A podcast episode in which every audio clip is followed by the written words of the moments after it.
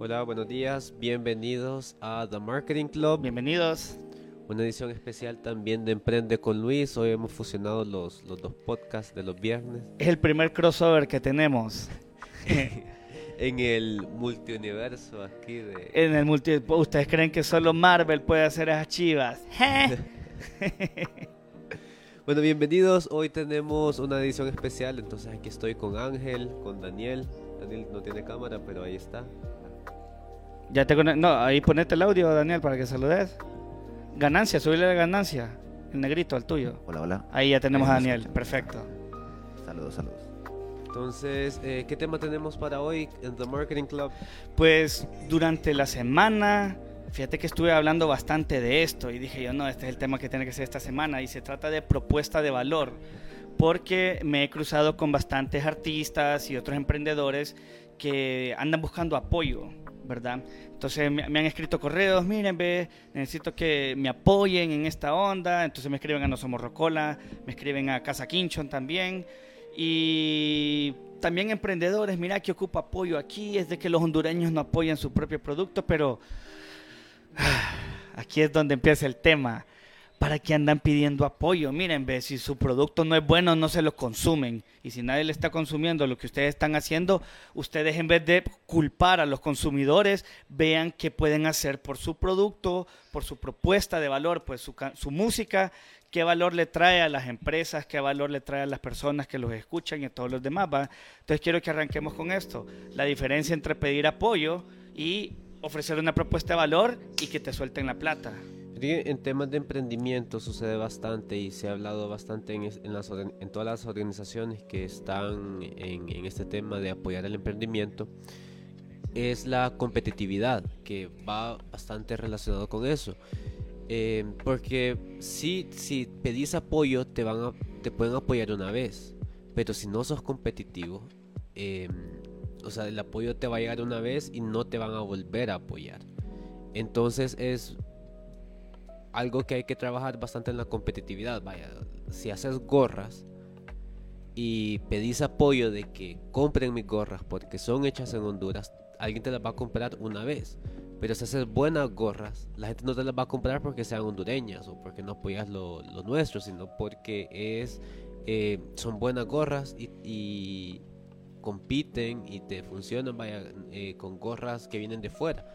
Entonces yo, cuando la gente llega a la tienda y ve las dos gorras y dice como, estas hechas, si son de la misma calidad, entonces ahí sí puedes decir, como el factor diferenciador es que es hecha en Honduras.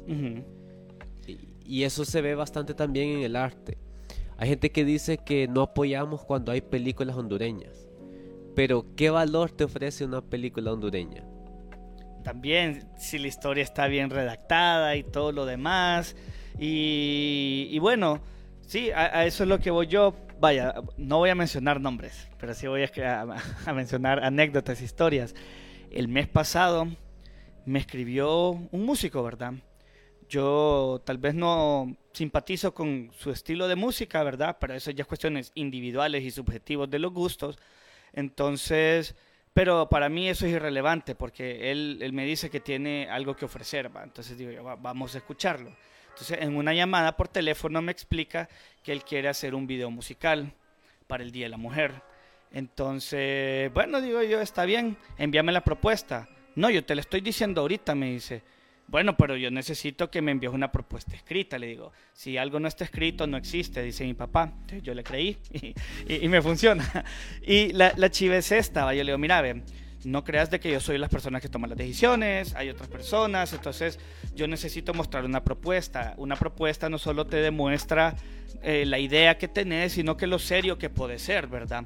Eh, que tan bien redactada está la idea para yo poder saber cada detalle. Bueno, ya te la voy a enviar, me dice.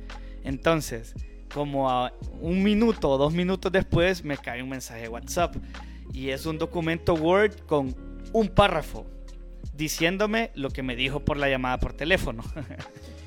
Entonces, eh, desde ahí me está diciendo algo, va.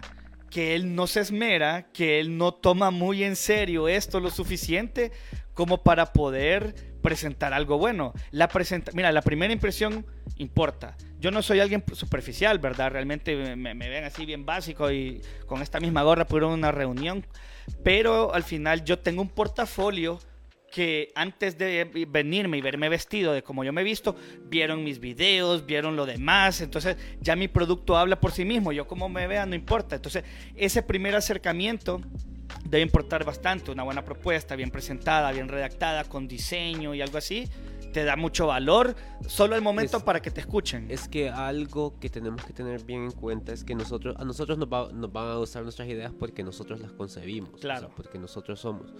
Pero eh, sucede igual cuando alguien viene y te cuenta su idea. Entonces nosotros tenemos que entender, tenemos que ser capaces de transmitirle ese valor que nosotros tenemos. Tenemos que saber transmitir por qué nosotros creemos que es buena idea a alguien más. Entonces tenemos que saber em, cómo redactar esa propuesta.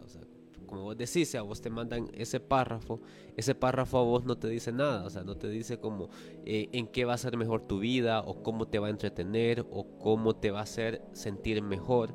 Exacto. Entonces eso es eh, lo que tenemos que, que, lograr hacer. Y para crear valor tenemos que entender con quién nos queremos comunicar, hacia quién nos estamos dirigiendo y qué es valor para esa persona. porque para unas personas puede ser ahorita se me viene el ejemplo la comida, que para unas personas el valor es que me llene y que me cueste menos. Entonces, si, si esa es, las personas a las que yo quiero llegar, entonces tengo que esforzarme en que la persona quede satisfecha, o sea, que quede llena y que sienta que gastó poco. Pero hay otras personas que van a decir, no, para mí es valor que me, que me nutra, y para otros puede ser que tenga un buen sabor. Para otros podría ser que me atiendan bien y estar súper cómodo y están dispuestos a pagar más por un local más cómodo, para que contraten más personal, para que siempre haya alguien atendiéndome. Entonces ahí varía de a quién les queremos vender entonces, ¿va? Entonces ahorita mencionamos varios factores. Primero, que te llene, otro que te nutra, otro que sepa bien, que te atiendan bien, que sea un buen local y puede haber, eh, pueden haber combinaciones de eso. Entonces nosotros podemos ver cuál es la combinación que le va a generar valor a los clientes a los que nosotros queremos llegar. Eh, y que la gente va a estar dispuesta a darnos dinero por satisfacer esos, em, eh, esos factores que, que, que, enumeramos ahorita. Esto es solo para poner ejemplo de la comida. Vaya, por ejemplo están las películas en 2000, ¿qué fue? 2019, ¿verdad? Yo quiero agua. Regálame un poquito, En 2019 eh, fue que salió Parásitos. ¿Vos viste Parásitos? ¿Vieron Parásitos? Gracias. Eh, no. Mira Parásitos. Miren Parásitos. yo, veo Parásitos todo el tiempo cuando ah, salgo. Entonces, eh, esa fue la película que ganó mejor película en los Oscars en 2019. Eh, el asunto es que, no, bueno, no sé si había pasado antes o si fue la primera vez en la historia que es una película extranjera. O sea, ganó mejor película extranjera y mejor película. Porque es una película coreana. Ah, mm. Sí, yo, la vi en Netflix, eh, este, este, año, creo que a partir de este año ya, ya está en Netflix. El asunto es que no a toda la gente le gusta. Pero según los parámetros que mide la academia, esa fue la mejor película. La más gustada. No, o sea, que cumple, tal vez no la más gustada, pero que cumple los requisitos que, la academia... Los estándares. en términos de, producción técnica, en, términos de producción de audio, en términos historia, de, historia, de guion, de vestuario, de música. Eh, pero si te ves como la película más exitosa, que es hasta ahorita la película, en ese mismo año, que es la película más taquera en la historia, es Avengers. ¿verdad? Sí.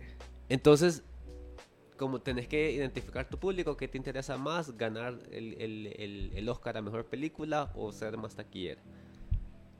Entonces, sí, exacto. para generar valor, tenés que ver a quién le generas valor. claro, por ejemplo, si querés la más taquillera, buscas una temática más abierta. Puedes buscar, hacer rápido y furioso. Exacto.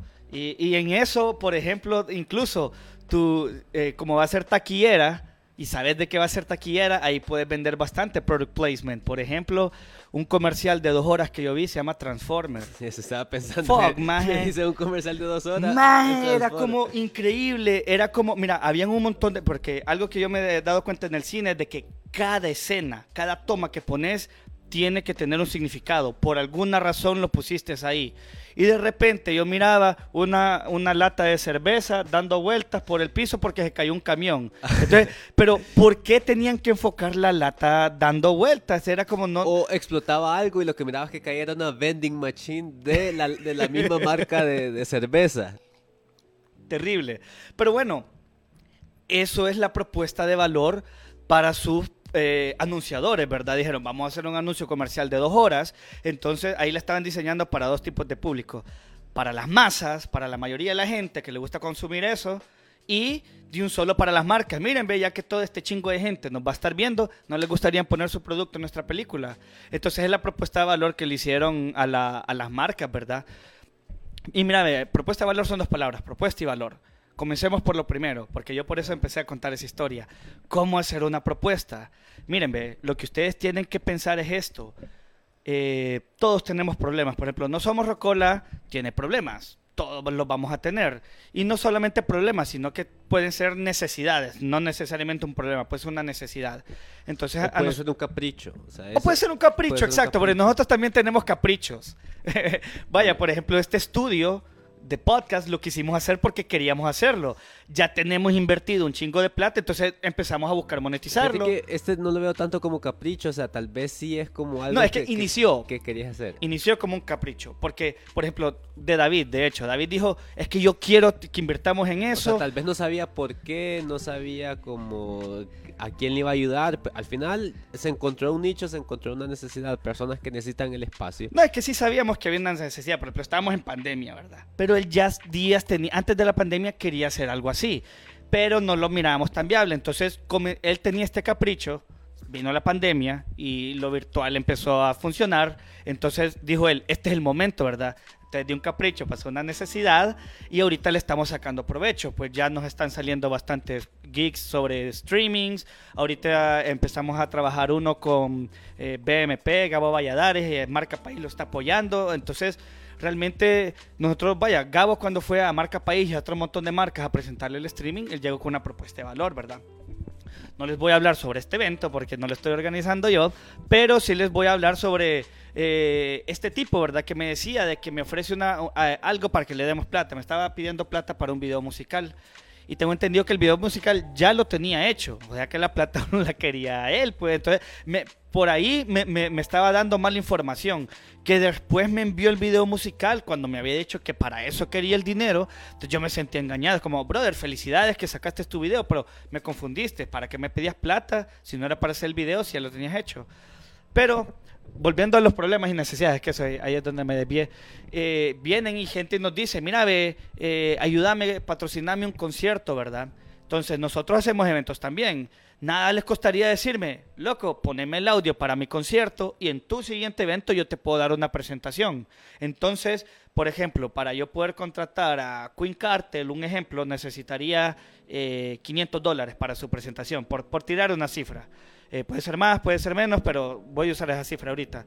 Entonces, ella cuando me venga a pedir algo, es como, mira, te vengo a pedir un video musical. ¿Cuánto cuesta tu video musical? Yo le digo mil, tirando una, una, cifra también así, ¿verdad? Entonces ella me dice, ¿qué te parece si te debo dos presentaciones? Porque las mías me, me cuestan 500. Con ella hemos logrado bastantes tratos y hemos funcionado muy bien. Porque ella pues ha estado buen tiempo en el business y le entiende. Pero a cambio vienen otros que me piden que los apoye cuando les pido una propuesta de valor, esto es lo primero que me dicen. Brother, no has escuchado que uno tiene que dar sin esperar a cambio nada. Ah, bueno, ¿por qué no me, por qué no me das la lección de vida y empezás a darme cosas vos y no me pedís nada a cambio? Sino que cuando es al revés, sí, pero me explico, ¿verdad? Yo creo que esta es una relación beneficio-beneficio, ganar-ganar. Tenemos que buscar donde ambos ganen. Entonces, para, si, si vienen donde nosotros dicen, bueno, ¿qué le puedo ofrecer a No Somos Rocola? Que les pueda ayudar, ¿verdad? Por ejemplo, puede ser un influencer y dicen, mira, ve, yo sé que ustedes le quieren ahorita caer al lado del streaming. Entonces, ¿por qué no hacemos algo? Hacemos un streaming juntos. O yo voy a tu podcast y, te voy a promocionar en mi página y qué sé yo, ¿verdad? Entonces, desde ahí podemos comenzar. Eh, entonces, la propuesta debe comenzar con un problema.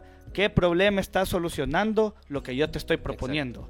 Porque desde ahí estás haciendo tu propuesta sobre mí. Ya no es sobre vos. Tu proyecto solamente es el medio con que no somos Rocola va a solucionar un problema. Desde ahí ya tienen mi atención, brother. Yo sería maje si les dijera que no, si realmente me están dando algo valioso. Y al final, miren, ve, por ejemplo, sí, nos costó bastante plata invertir en esto, pero ya una vez teniéndolo, si yo lo tengo guardado en el closet, no me sirve de nada. Entonces, si yo saco el equipo un día que no tenga nada que hacer, pues vaya, lo puse a trabajar, tal vez no me dio plata de vuelta, pero me debió una presentación o qué sé yo. Entonces comencemos por eso. Sus propuestas deben solucionar un problema a la persona que se la están presentando. Sí, un problema, una necesidad, un capricho, un antojo.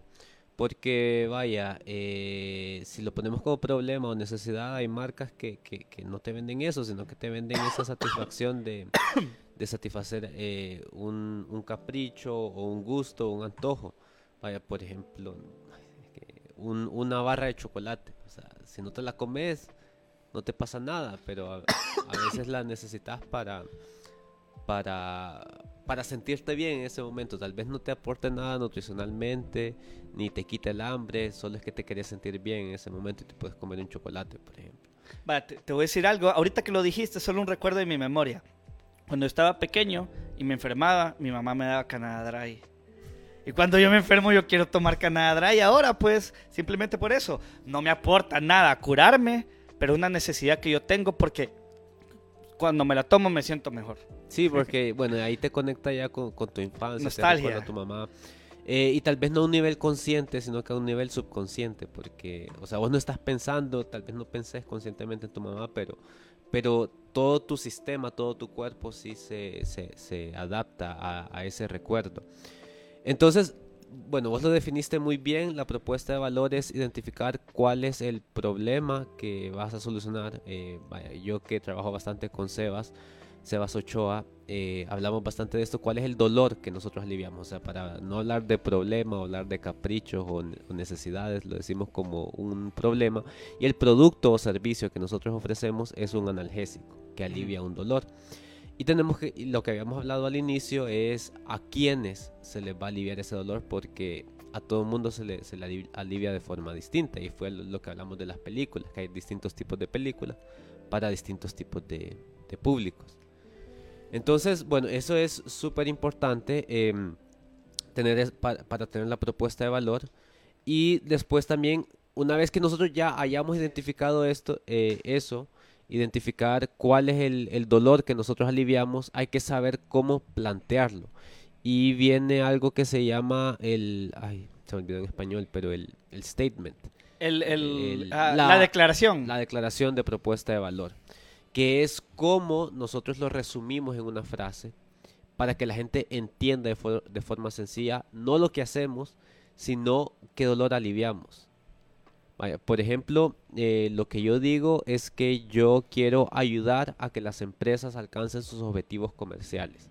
Uh -huh. Entonces, ya está claro, o sea, eh, uno tiene eh, objetivos comerciales, entiéndase como vender, ¿no? Uh -huh. Entonces, eh, pero yo no les doy una fórmula mágica de que llegamos y ya venden más, sino que nos ponemos a trabajar justamente en ellos, en que las empresas entiendan quiénes son ellos, por qué hacen lo que hacen. Vaya, por ejemplo, por qué eh, una marca de agua vende agua. Hay distintas razones por las que una, una, una marca decida vender agua. Eh, si nos ponemos a pensar, cualquier persona podría tomar agua. Sí. O sea, todos, todos tomamos agua. Es deberíamos, deberíamos eh, beber agua. Eh, pero hay marcas que lo hacen de forma distinta. Hay marcas que se enfocan en los deportistas para que tengan un desempeño más alto. Hay marcas que lo hacen eh, porque hay personas que son conscientes de la, del cuidado del ambiente. Entonces se enfocan en utilizar, vaya, hay marcas que venden su agua en cajas de cartón, no en botellas de plástico. O si la venden en botellas de plástico, que el plástico es más delgado.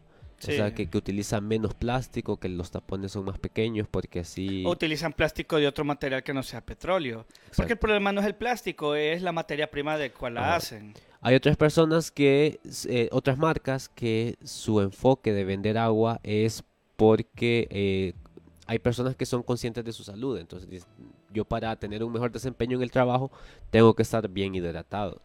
Entonces, si te fijas, aquí vimos tres enfoques distintos, tres propuestas de valor que una marca que vende agua puede tomar. Incluso hay una marca de agua que se introdujo a Honduras hace poco que su propuesta de valor es darte claridad y conciencia mental.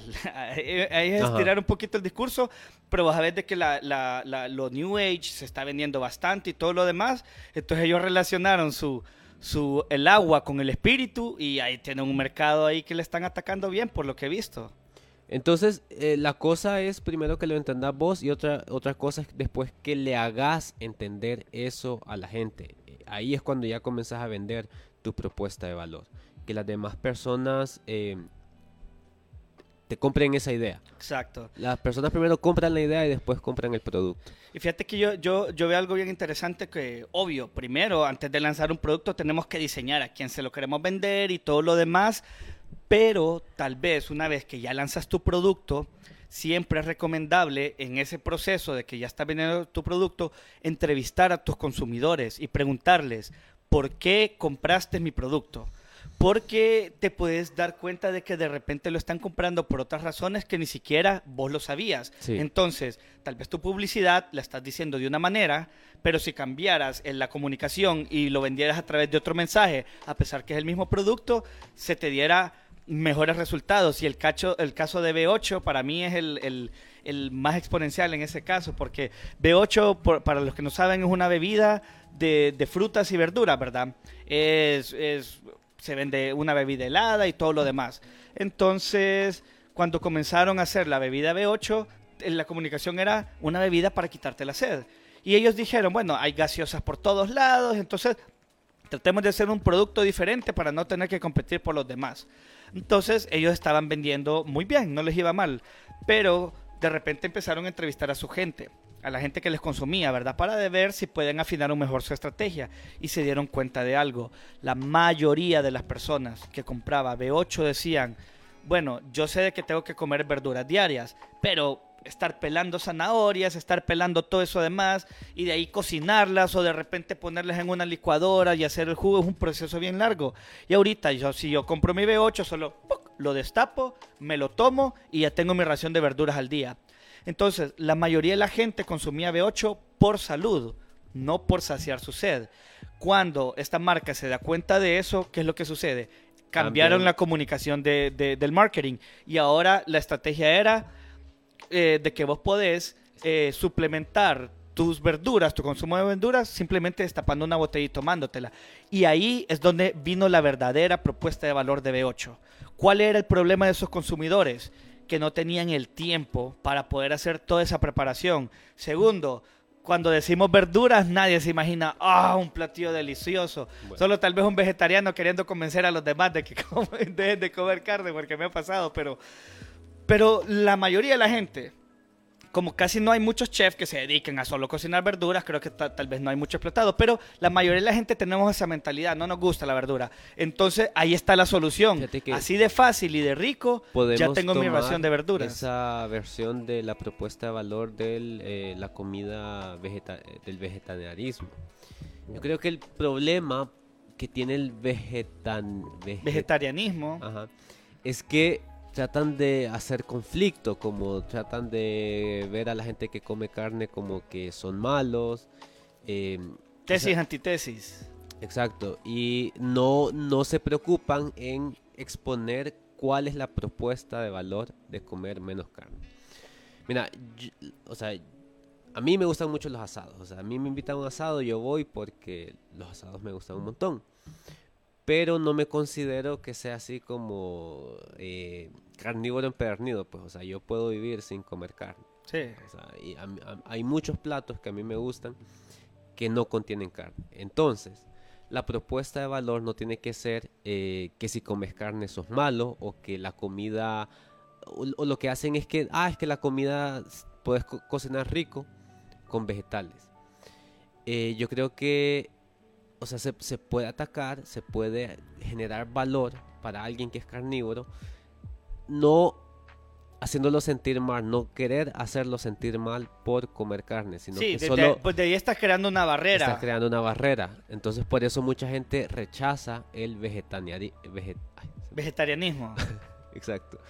Porque vas como con, con la lanza ya, ¿verdad? Ya vas como atacando. Sí. O sea, si, si, si no vendes la idea de que eh, atacando la carne, sino que vas tal vez con la idea de que es comida que, que igual es nutritiva y es deliciosa y, y, no metes la carne en el discurso, va a haber más gente que lo va a comprar. Sí, y van a estar más abiertos a escuchar la conversación, pues, el approach que vas a tener también. Vaya, ponete a pensar, eh, si viene un abre un restaurante de pastas y de pizza, o sea, y no te dicen que es para vegetarianos, sino que solo lo abren y en realidad no hay carne en el menú, ¿vos crees que la gente que le gusta la carne va a llegar? Claro, claro, porque al final el- el- ellos ni tienen en mente uno versus la otra.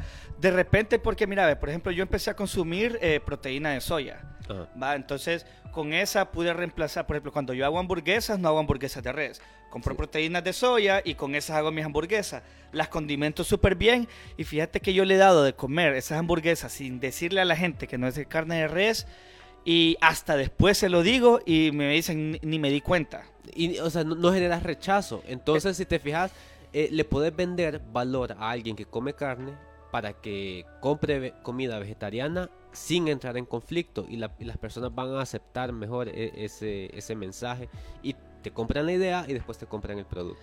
Claro, y por ejemplo, mira, yo, yo sé que también tienen razón en, en el hecho de que hay un montón de problemas con consumir carne. Por ejemplo, la cantidad de humanos que habemos para la cantidad de demanda de carne. Por ejemplo, hablemos de res en específicamente. Sí. Oíme, mantener una res, hacerla crecer, vaya. darle de comer, darle agua, es un chingo Mira. de que se podría estar utilizando esos recursos. No, y se habla bastante sobre em, la em- las emisiones que producen las reses, eh, o sea, el cu- el- la ganadería. Sí. eh, en la, en la- en- en- o sea, las emisiones que, que afectan a- al planeta.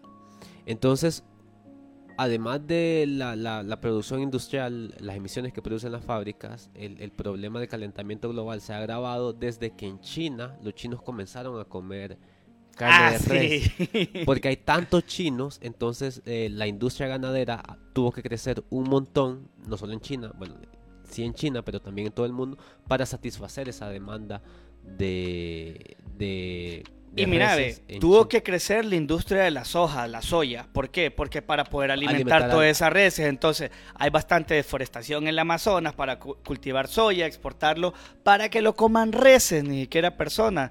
Entonces, sí, hay, hay, hay que entender de que existe ese problema, pero el approach que le vas a hacer a las personas, porque si querés que te consuman, no llegues de un solo con la guerra. ¿Entendés? Porque vaya, te lo voy a poner de esta manera. No importa, cualquier partido político podría aplicar este ejemplo.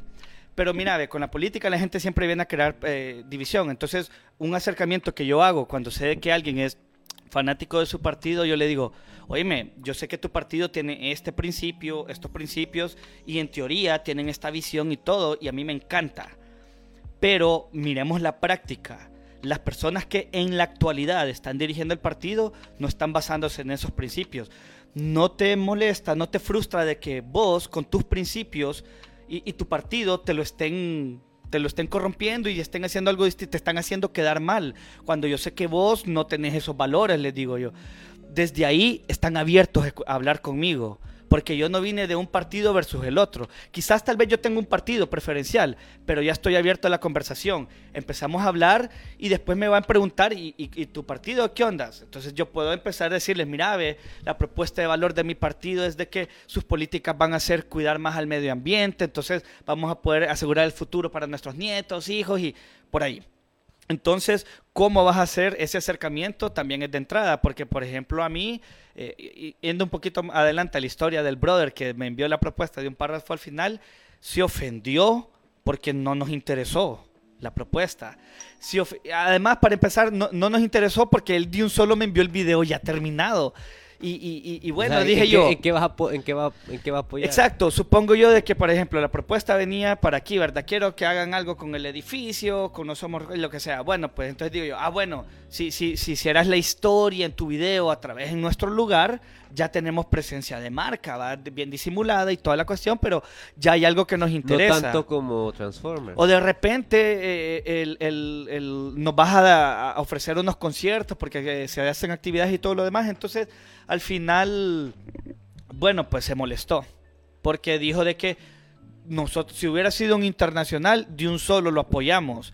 Y yo, no, a los internacionales no se les tiene que apoyar, esos brothers, más bien vos tenés que andarlos siguiendo con tu dinero para que te puedan hacer e- esa presentación o ese video musical. Entonces, vamos a la segunda parte, a la del valor.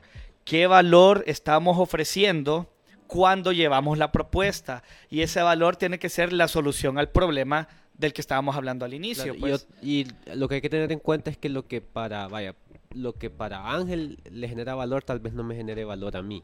Exacto. Entonces tenés que conocer bien a tu audiencia para saber qué le genera valor a ellos. O, incluso o a la empresa o al patrocinador, ¿verdad? Porque, por ejemplo, eh, eh, si, alguien es bien reconocido, pues la, exposición que le podría dar a uno eh, es suficiente valor, pues. Pero, no sé, como pensamos más que todo en los productos, más que en arte.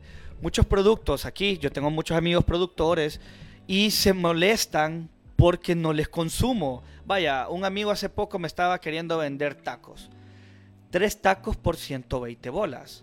Y yo le digo, man, se lo estás ofreciendo a la persona equivocada. No estoy diciendo que tus tacos no valen 120 bolas, porque la tortilla O es sea, bien premium. La para tortilla, vos no valen. Sí, por, ¿por qué? Porque yo no soy ese tipo de mercado. Yo no tengo el lujo de gastar 120 bolas en tres tacos. Pues yo compro aquí en la peatonal 4 por, por 60, pero aquel brother hace su propia tortilla. El tipo de carne que le pone, la sazón un día antes. sea, el proceso sí lo vale de él, sí lo vale. Pero ¿cuál fue su problema? Que vino con una propuesta de valor para mí que no lo es. Y ese es un problema súper grande en mercadeo, que el, el día que hablamos de lo- los días que hemos hablado de pauta lo tocamos, que es que la gente dice, "Ah, es que yo le quiero vender a todo el mundo. Eso es lo primero que tenés que saber, que por ahí Sí. no vas. O sea, No. si decís yo le vendo a todo el mundo, va súper mal. Sí. Eh, tenés que primero identificar lo que te decía, cuál es el dolor que alivias y a quién se lo alivi- alivias. Porque vaya, productores de video hay varias. ¿Cuántas hay solo aquí en Tegucigalpa? Uy, no sé, pero un chingadal, man. un chingadal. Más de 50, Más. más de 100. Ma- buenas, tal vez no. No, pero, pero ¿cuántas hay? Pues, Ah, no, sí, yo, yo digo que han de ver bien su, hasta sus 200. ¿no? Bueno, eh, y todas tienen mercado, o sea, y todos tienen clientes.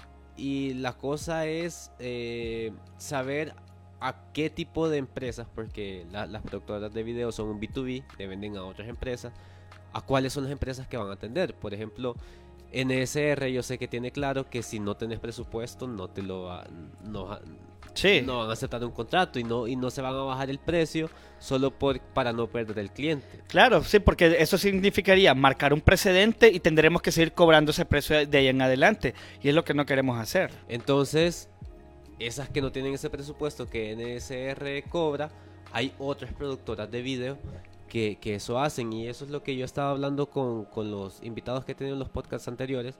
Que a mí ha llegado gente que me llegan con una propuesta que, que- que- o sea, no es una propuesta de valor, sino que la, bueno, la propuesta que ellos tienen para trabajar conmigo.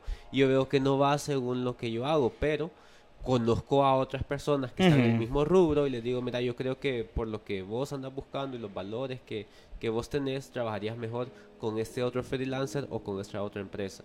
Cabal. Bueno, y pongámonos ahorita un lado del cliente. Les voy a solo, solo un tip. Si no tienen mucho presupuesto, no coticen a alguien que cobra chingo, pues, porque al final vienen, a veces me hacen esta pregunta, oye usted, ¿y por qué tan caro? Y yo les contesto, bueno, la verdad, esa respuesta solo usted la puede dar, porque el precio es bien subjetivo. Te lo voy a poner de esta manera. Hubo una pieza de arte, como dice eh, Antonio García Villarán, Amparte, que era un lienzo con un banano pegado con un duct tape. Se vendió en 120 mil dólares. Para mí, no lo vale. Para alguien, alguien pagó 120 mil dólares, o sea que sí vale eso. Para esa pieza, y, y- y no solo para esa persona, en el mercado, punto, porque ya alguien lo pagó. Eso ya determinó un precio. Tal vez nadie más lo vuelve a pagar, pero el que la tiene, bueno, ya se comió la banana, me imagino, porque la mierda se pudre. Pero, pero la chiva es esta, va.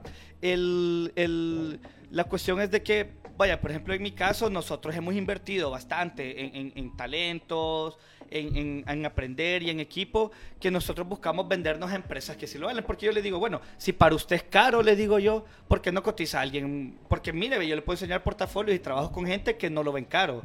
Incluso hay otras productoras que me han dicho, man, yo creo que estás cobrando muy barato a veces, me dicen. Y yo les digo que uno fluctúa, pues no, Claro. no, no hay un precio fijo en vídeo, pues. Entonces, algo que sí me preocupa hacer yo, de que cuando tengo un primer contrato y de repente sé que no tienen la, la expectativa económica mía, yo le digo, ok, negociemos este precio solo para que usted experimente qué es trabajar con nosotros. Y si nos quiere volver a cotizar, sabe cuál es nuestro precio, pues. Entonces, porque la propuesta de valor que nosotros ofrecemos no es solamente un video bonito.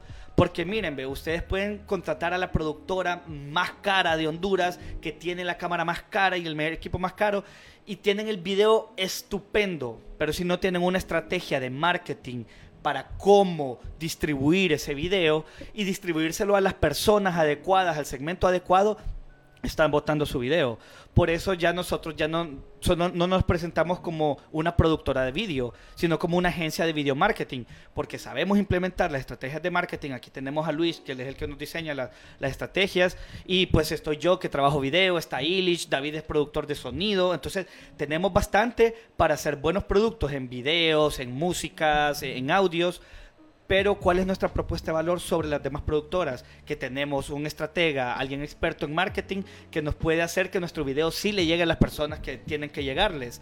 Entonces, O tal vez le votemos, a veces pasa que le votamos, le votamos la idea al cliente, porque nos dice, yo quiero hacer esto, y le preguntamos, pero ¿para qué lo querés hacer? Sí. O sea, ¿qué es lo que querés que la gente haga? Entonces decimos, bueno, si está con eso que querés hacer, no vas a lograr que la gente haga eso que querés que haga. Entonces le votamos la idea y, se le propone algo que, que sí eh, le vaya a ayudar a hacer lo que, lo que quiere que sus clientes hagan. Sí, porque el cliente tiene que pensar esto también, volviendo a la propuesta de valor. Tiene que pensar en la propuesta de valor para el cliente, para, para sus consumidores, para sus clientes. Entonces a veces nos vienen y nos dicen, tengo esta idea, vos dijiste temprano, y se enamoran de su idea. Entonces, ¿qué pasa? Tal vez ellos mismos no son el target de su empresa. Tal vez ellos mismos no son el buyer persona. Entonces, ahí es donde yo les pregunto, ¿ustedes qué quieren? ¿Que le haga un video a usted Que le guste a usted como dueño. o que le haga un video a su empresa, que le funcione y que le venda a su empresa. Entonces, a veces quieren que le haga un video que le funcione a la empresa, pero con la idea de ellos. Entonces yo le digo, mire, recuerde, si es su idea, es su responsabilidad si funciona o no. Entonces, si quiere hacernos responsables de la campaña, permítanos hacer un estudio de quién es su cliente y todo, y le vamos a proponer una idea basado en ese cliente, en lo que su empresa necesita. Entonces, ahí también, por ejemplo, a nosotros nos ha ido muy bien, porque la mayoría de las ideas se las botamos al cliente, o se las mejoramos, o se las actualizamos, y no es porque sean malas ideas, sino porque ellos no tienen la mentalidad de marketing de objetivos, de buyer personas, de segmentación de públicos que les hace falta. Y esa es la propuesta de valor de nosotros. Vienen contratándonos por un video y se fueron con una asesoría de marketing y un video que les va a resultar al final. Entonces, esto es un anuncio comercial, contrátennos. Eh, bueno, quiero saludar a Queen, que está fiel, fiel, a, fiel audiencia, Buena. eh, como casi todos los viernes. Yo sé que casi todos los viernes interactúa. Sí. Entonces, No, y, y mira, de, de hecho por eso la mencionamos bastante a Queen, es porque trabajamos con ella y con ella hemos aplicado bastantes de las chivas, pues. Entonces, bueno, saludos Queen y esperamos verte pronto. Bueno, y yo creo que también podemos, ya que la mencionamos y hay gente que tal vez no la conozca, Queen es una artista, es una cantante, y, pero no solo canta, también tiene otros productos, por ejemplo, cla- clases de baile. Cabal, cabal. Fíjate que eso me gusta también de Queen porque, mira, ella empezó a hacer eh, clases, dice que quería empezar a promover eh, danza, afrodanza, afrogarífuna, eh, promover esa raíz y cultura de ella, ¿verdad? Pero vos ponele a alguien una actividad cultural, ¿quiénes van a, llegar? Ese nicho bien pequeño de mercado que solo andan buscando eventos culturales. Por ejemplo, ella, a través de su música, ha podido llegarle a un público más amplio, que es, por ejemplo, la gente que escucha música urbana, porque ella no hace reggaetón, nada de eso, pero ella hace afro dance y con ese beat y, y la manera de cantar de ella, que es como un toasting jamaiquino por ahí, le llegó un montón de gente que la conocieron y supieron también de sus clases de danza. Y en sus clases de danza, ella no solo te promueve eh, cultura, sino que te promueve salud. Entonces, si vos vas a una clase de Queen Cartel y estás yendo constantemente todas las semanas a sus clases, créeme que vas a ver una diferencia en tu salud física, en tu peso. Entonces, su propuesta de valor va más allá de que solo aprende a bailar. Sí, sino que te culturiza. Te vende cultura, te vende te salud. vende salud, te, te- vende entretenimiento también. Entonces, a ver si nos hace un favor Queen ahorita y nos comenta eh, sus perfiles, cómo la podemos encontrar para que la gente la siga también. O sea, y, y se dé cuenta de cuál es la propuesta que ella tiene, porque me imagino que más de alguno de quienes nos está vi- viendo, escuchando, eh, le va a interesar la propuesta que, que tiene. Si quieren escucharla también, tenemos nosotros en nuestra página NSR Agency, acabamos de compartir la publicación de Marca País sobre el streaming. Eh, ese streaming fue una presentación de Queen Cartel y María María. Y la presentación de Queen es la primera que sale, se los aseguro que la vean. Nos quedó bonito el material y la presentación de ella quedó tumbada. Bueno, nos dice, he aprendido muchísimo con ustedes, mil gracias. Bueno, esa es la, la intención que por la que hacemos esto. Estamos aquí para, para compartir un poquito el conocimiento también y nos gusta que interactúen también porque no lo sabemos todo, pues y a veces eh, también podemos ap- aprender de, de las personas que nos ven y nos escuchan. Y aparte de eso, hablando de aprender, si ustedes saben de que conocen a alguien que es muy bueno en marketing, que es muy bueno, eh, no sé, avísenos, escríbanos, tal vez nosotros nos ponemos en contacto porque queremos tener invitados. Obviamente Luigi y yo no lo sabemos todo, eso es algo que compartimos todos los, los humanos y recuerden esto, todos somos ignorantes. La diferencia es que no ignoramos las mismas cosas. Pero que hoy en la mañana estaba en LinkedIn y me encontré una publicación que decía como alguien que corrigió a alguien que había escrito aquí, acá, y. Entonces estaba diciendo que le comentó así amablemente, mira, no, se, escribe aquí, A, Q, U, y, con tilde. La cosa es que esta, eh, esta- después eh, la, la- la persona a quien corrigieron se sintió apenada porque sucede que era un albañil que no había tenido la oportunidad de, de terminar la primaria. Sí. Entonces, eh, bueno, siguió la, como que siguió la conversación y después le preguntó, mira, que yo quiero saber eh, algo de una reparación de una pared. Entonces vino el albañil y le dijo, le dijo, eso es fácil, yo lo hago en 20 minutos. Ahora, la persona que, que, que, que había ido a, a la, a la escuela y había estudiado y sabía de, de tal vez varios idiomas y esto, no sabía cómo hacer esa reparación en la pared. O sea, esta persona no lo hubiera hecho en 20 minutos y capaz hubiera tardado dos días y no le hubiera quedado bien. Entonces al final también se, se sintió mal. Entonces lo que nosotros queremos hacer es compartir ese conocimiento o, o ponernos también a, a disposición para entre todos ayudarnos. Claro, pues nosotros tenemos una actitud enseñable. Pues si alguien nos enseña algo que no sabemos, pues perfecto. No, no sé si me han escuchado bastante decir en este podcast, ah, no sabía eso, va. Entonces, si tienen sugerencias de alguien para tenerlos de invitados, sería muy bueno, porque no solo vamos a aprender nosotros, sino que cualquiera que esté viendo el programa. Y nos serviría bastante si nos ayudan a compartir eh, este programa, si les pueden dar like y comentar en específicamente, porque ustedes saben que Facebook tiene un algoritmo. Entonces, entre más interacción tiene el, el programa, más va a estar dispuestos a compartirlo a demás personas para que nos pueda haber más audiencia. Ok, Queen dice que es Queen Q-U-E-E-N cartel con K, K-A-E, no, K ¿En qué página comentó? en la mía. Ah, entonces mire, de hecho, para los que no saben, estamos transmitiendo desde cuatro páginas. NSR Agency, Connect Work, Casa Quinchon y Luis Sevilla. Entonces, si entran a la página de Luis Sevilla, van a ver en los comentarios a Queen Cartel y ahí va a estar sus páginas para que puedan... Eh, Sí, dice que está en YouTube, en Facebook, eh, supongo que también tiene Instagram. Cabal. Entonces sí, Queen como reina en inglés, cartel con K, oficial con doble F. Bueno, y, ahorita que estamos promoviendo, promovamos aquí a, a nuestros eh, aliados estratégicos que son Connect Work y Casa Quinchon. En Connect Work ustedes saben de que pueden tener un, un espacio de oficina donde pueden trabajar si tienen la necesidad de solo trabajar una hora, un Bueno, día, Ya que una estamos semana. hablando de propuesta de valor, hablemos cuál es la propuesta de valor de Connect. Cabal. Bueno, eh, si usted, yo sé que hay un montón de profesionales independientes que no tienen oficina. O sea, porque no tienen para pagar una oficina. Entonces, a veces cuando tienen que reunirse con alguien, lo que hacen es que se ven en un café, en, en otro lugar, que tiene, que tiene una mesita, em, que, y que hay internet. Yo, cuando existía Café Manía, yo conocía gente que dice, ah, es que mi oficina es en Café Manía. Entonces ahí citaban a, a- a lo- a los clientes y ahí se reu- reunían, ahí se iban a trabajar porque compraban un café y se ponían a trabajar. Café Manía sí tenía un poquito ese feeling que, que tenía espacios más cómodos porque la idea era que, que como que te relajaras más tiempo ahí, ¿verdad? Pero la mayoría de los cafés no están diseñados para que vayas a trabajar. Están diseñados para que te tomes tu café y hables con alguien. Entonces, a veces las mesitas son todas chiquitas, que no cabes con tu, Con tu computadora. Entonces, ese es el dolor que viene a aliviar Connect Cowork. Que ustedes no tienen que pagar una oficina, sino que pagan el espacio que necesitan para trabajar. Entonces, ustedes si solo necesitan venir una hora a trabajar, pueden venir solo una hora. Pueden venir dos horas, tres horas, las horas que necesiten en el día. Ahora, también está lo siguiente.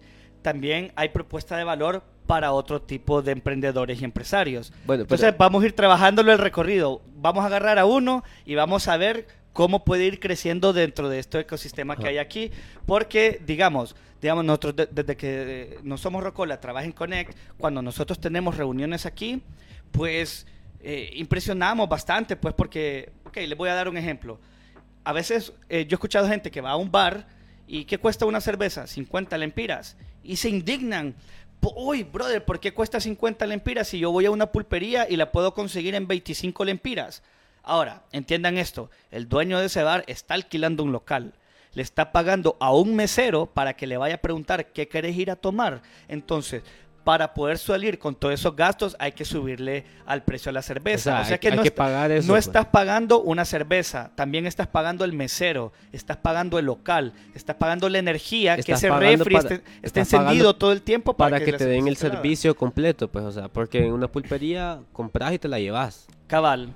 Entonces, pero para mí en, Connect funcionó como a la inversa. Porque ponete a pensar, alguien me decía, yo quiero mi propia oficina. Bueno, pues tenés que alquilar una oficina. Y si la querés tener equipada y completa, vas a tener que hacer la siguiente inversión. Vas a tener que primero alquilar el espacio. Ese espacio tenés que tener por lo menos un espacio para cuando tengan reuniones, las oficinas donde va a trabajar la gente, por lo menos tienes que tener una cocina pequeña que con esa cocina pequeña, un microondas, un refri para que los empleados guarden sus chivas, también tienen que pagar internet de alta velocidad, que es un servicio aparte. Tienen que pagar la energía eléctrica, tienen que pagar el agua, tienen que pagar un montón de cuentas por separado. Entonces, lo que pueden hacer en Connect, y esto es lo, genial, es de que no importa si solo tenés la necesidad de un escritorio o si tenés la necesidad de tu eh, propio espacio privado, hay oficinas propias. Pero, ¿qué es lo compartido? Vas a la cocina, en la cocina creo que hay como cinco microondas. Tienen refri grandes, tienen bastantes utensilios, hay café gratis todo el tiempo, el internet es de 100 megabytes y ya te lo incluye la tarifa. Entonces, ¿qué sucede? No solo te ahorras dinero, porque ya el, el- el gasto del internet prácticamente se comparten entre todos los inquilinos, el espacio de la cocina, las salas de juntas, hay varias salas de juntas, entonces tenés esta reunión, la programás y tenés un espacio solo para poder reunirte con una pantalla para hacer tus exposiciones y todo lo demás. Entonces, según hicimos un análisis, puedes ahorrarte hasta un 30%. Hay personas que se pueden ahorrar hasta mucha más de esa plata. Y no solo es plata, sino que tiempo. Ya no tenés que pensar en pagar las facturas, pagar un montón de facturas por separado, sino que todo se te centraliza en una Mira, sola yo he factura al mes. conocido eh, emprendedores que sí han optado, o sea, tal vez no conocían el concepto de coworking y sí pagaban una oficina. Y me decían, vaya, 4.000 empiras son como eh, 200 dólares, algo así. 200 dólares son 5 mil. Sí, en total. ciento- 180. ci- Ajá, 180 dólares, ponele al mes. Eh, pero ese solo era el- el espacio para su oficina, donde solo estaban ellos todos Sí. los meses. Tenía que pagarle a alguien que limpiara, ten- tenía que pagarle a alguien que... Seguridad. Seguridad, tenía- tenían que pagar el internet aparte y el mobiliario. Movi- comprar mobiliario. Entonces, eh, la propuesta de valor es que, y, y tal vez no trabajaba todo el tiempo porque cuando sos freelancer a veces no pasas todo el tiempo ahí. Entonces, esa es la ventaja eh, que tenés como autónomo, freelancer, que autónomo es la palabra en, en español, em, que a veces solo venís 5 horas al mes, solo puedes pagar esas 5 horas al mes. Y si necesitas reunirte con alguien, también hay espacio para que te puedas reunir. Y algo que descubrimos eh, en el proceso de, de, tener Connect, porque Connect eh, se fundó en el 2014, creo yo. Son seis años ahorita. No, siete años, siete años. 2014. Yo empecé a trabajar en Connect en el 2015, ¿entendés? No somos Rocola, empezó a hacer su, su manejar sus operaciones desde ahí y recuerdo que el discurso al inicio era Connect es un espacio de oficinas compartidas. Entonces la propuesta de valor que se vendía era eso, puedes compartir los espacios, te ahorras plata, pero fíjate que al compartir los espacios también éramos conscientes de algo que es el networking, porque hay varios emprendedores de diferentes rubros, pero a través del tiempo hemos podido ver cómo, y, yo soy eh, testigo porque lo he experimentado, cómo a través de ese montón de emprendimientos y emprendedores se me ha sido más fácil para manejar mi empresa y crecer. Porque, por ejemplo, miren, aquí está IDEWE. IDEWE es desarrolladora de software, desarrolladora de web, y adivinen quién nos maneja nuestras webs. Cuando un cliente nos pide una página web, adivinen quién es nuestro proveedor. Entonces, no solo tengo que llamar IDEWE y todo remoto, yo camino de mi oficina a la de él y ya lo tengo enfrente para discutir qué vamos a hacer. Y hablando de, networking, eh, otra empresa que está aquí es Great Media. Que es otra que iba a mencionar, que, hemos trabajado en conjunto. Y, muchos pensarían como es, una es competencia, porque también ellos son una, productora, de video. de video, pero más bien se ha convertido en muchos casos en, un aliado, pues. Claro, ¿qué, ha pasado? Muchas veces viene Moisés y me dice, brother, fíjate que tengo este gig aquí en el edificio y, y siento que necesito más iluminación. Toma las mías, le digo yo. Y viceversa, mira, ve Moisés, de que ahorita, eh, man, tengo esta memoria llena y no la puedo descargar y necesito una, pues me la da y lo tengo a la par, lo tengo a la par. Entonces, eso me ha permitido poder trabajar mucho más fácil. Y, por ejemplo, a Luis, aquí es donde nos conocimos, en Connect. Y no, bueno. No, no, nos conocimos en la Academia Europea, como en el 2012. Pero profesionalmente nos conocimos acá, en Connect. Y otra cosa que sucede también, que eso me lo ha dicho toda la gente, es que venían a Connect buscando un lugar de trabajo. Entonces, eh, porque a, y a muchos les pasa que dicen, ah, es que trabajar desde la casa es más cómodo, pero cuando la gente empieza a trabajar desde la casa se da cuenta de que no tienen la misma productividad. No, no son tan eficientes. Entonces, eh, me ha dicho como, hay gente que dice, no, necesito una oficina y las oficinas son muy caras, entonces me sale más barato venir a Connect, o que no, no puedo trabajar desde la casa porque no me concentro hay varios motivos por los que llegan, pero cuando están aquí se dan cuenta de que está la comunidad y que la, la, comunidad les ayuda a crecer sus negocios porque o aprenden de alguien más o consiguen un cliente o consiguen un aliado o consiguen un proveedor. Entonces eso va potenciando los negocios. Y mira, ve, entonces al principio te dije que nosotros definíamos como Connect Work como un espacio de oficinas compartidas. Pero hoy en día ese discurso creo que se optimizó y ahora lo vemos como un ecosistema para el desarrollo empresarial. Porque, vaya, eh, eh, creo que reciente, eh, muy pronto vamos a filmar el video sobre un caso en Connect de que comenzó con un, en el área flex, alquilando el escritorio por horas, por días. De ahí compró una membresía mensual y tenía su escritorio fijo al mes. Luego pasó a una nano oficina, que son súper chiquitas. Y ahorita, el mes pasado, ya se pasaron a una oficina tamaño completo. Y aquí pudieron conseguir proveedores, pudieron conseguir alianzas donde ahora su desarrollo es más fácil y han crecido exponencialmente y bien rápido. Vaya, recientemente, y, ellos venden productos de tecnologías. Y ahorita se me arruinó unos keyboards y ahorita se convirtieron en nuestros proveedores de bastantes accesorios. Entonces, más que un espacio oficinas compartidas es como un ecosistema para el desarrollo empresarial, porque tenés todas las herramientas y la, infraestructura y la comunidad para poder hacerlo. Y otra ventaja es que eh, hay gente que lo ve como, uy, ahí está mi competencia, entonces no me conviene. Yo veo como el caso que puede pasar con NSR y, y, Great Media. O sea, si hay un cliente, y yo creo que Great Media cobra todavía más caro que NSR. Bueno, depende ahí de los proyectos. Ajá, entonces digamos, puede venir uno y tal vez no le parece el presupuesto de uno, entonces se recomiendan entre ellos. Al final la idea es que los dos negocios crezcan, no es que, ah, le voy a quitar los clientes a Great Media porque... No, para nada. Y, y también nosotros tenemos estilos bien diferentes de, de filmación. Entonces, eh, ah. tenemos enfoques diferentes. Para llegar al cliente, tal vez NSR le puede decir, mira, de verdad alguien que va a hacer un trabajo como el que necesitas para llegar a tu cliente, quien te puede ayudar es Great Media. No, y, y algo que les voy a decir, pero ya yo esto es algo in-house, es como que, Moisés, fíjate que me salió una cotización, pero están pidiendo tres, entonces puedes hacer, hacerme una más alta que la mía para que salga la mía. No hay pedo, me dice, me debes una. bueno, yo creo que ya estamos, eh, a veces es que yo no me- deberíamos poner Sí. un cronómetro. Todavía tenemos como unos minutitos para terminar las conclusiones, ¿verdad? Ah, otra cosa que, bueno, que ya que estamos hablando de la propuesta de valor de Connect, eh, hablamos de eso de la comunidad y otra cosa que sucede eh, trabajando en comunidad, no viendo a los demás como competencia, como, uy, me va a quitar los clientes. Em, algo que pasa aquí en Connect es que hay áreas de descanso, o sea, hay áreas donde hay cafecito, a veces hay pan, de, ahorita había fruta. Hay salas. hay Entonces, a sofás. veces vos estás como tal vez trabajando en un proyecto un cliente y estás metido a, a- a eso, a hacer el proyecto y te estresas. Entonces, ah, voy a agarrar café o voy a agarrar agua.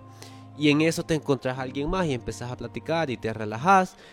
Y después ven una forma en cómo pueden crecer eh, los dos negocios juntos. Eso pasa bastante. Sí. Entonces, eso es parte de la propuesta de valor que tienen en, en Connect. Man, y en la locación, solo para terminar ahí, vaya, necesito ir al banco.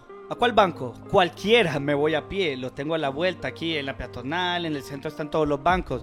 Eh, me aburro de lo que como siempre, pues tenemos un food court abajo que es la rampa y si me canso de lo que hay en la rampa, hay un chingadal de restaurantes más. A veces tengo que ir a hacer compras y todo lo demás, entonces aquí en el centro se me centraliza bastante. Pues, ¿sabes qué? ¿Qué hace bastante gente? Porque a, a- a la vuelta conecta hay un supermercado y yo he visto muchos de que salen temprano a la oficina Y hacen de el súper. hacen el súper, pum, llevan todas las cosas y desde aquí ya van con el súper hecho para su casa.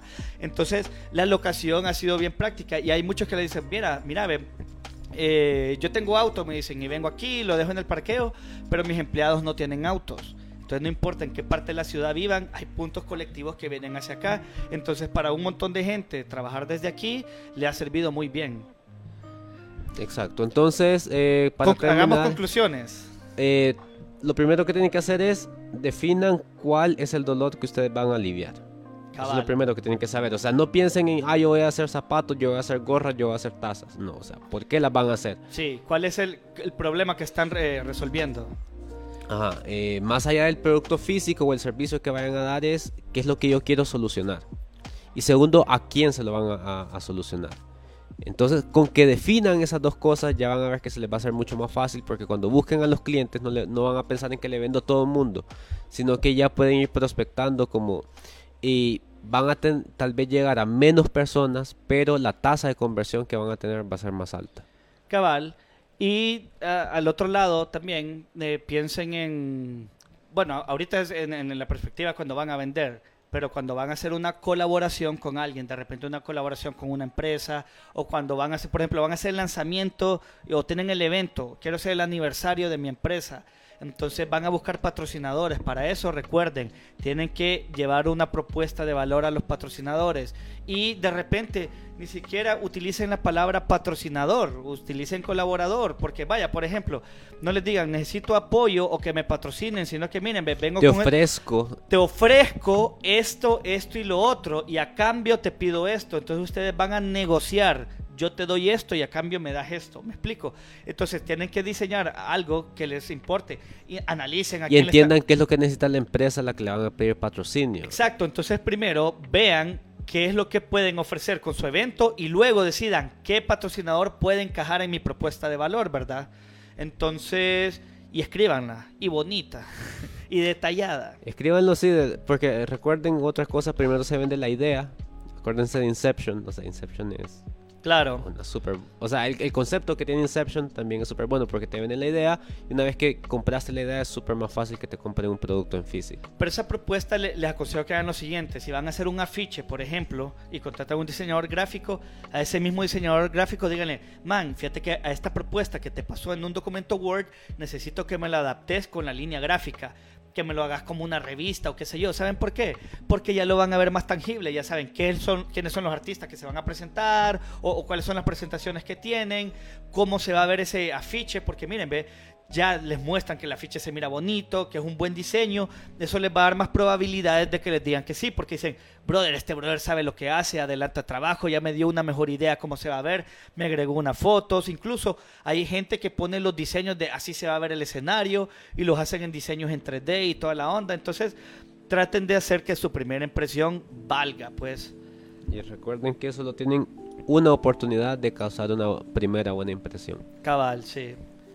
Bueno, pues entonces muchas gracias por su audiencia, esperamos que les haya servido. Y si les gustó, compártanlo. Nos veremos el próximo viernes. Y ahí comenten si les, si les gusta el crossover, tal vez vamos a ver otro, qué otra modalidad hacemos en el futuro.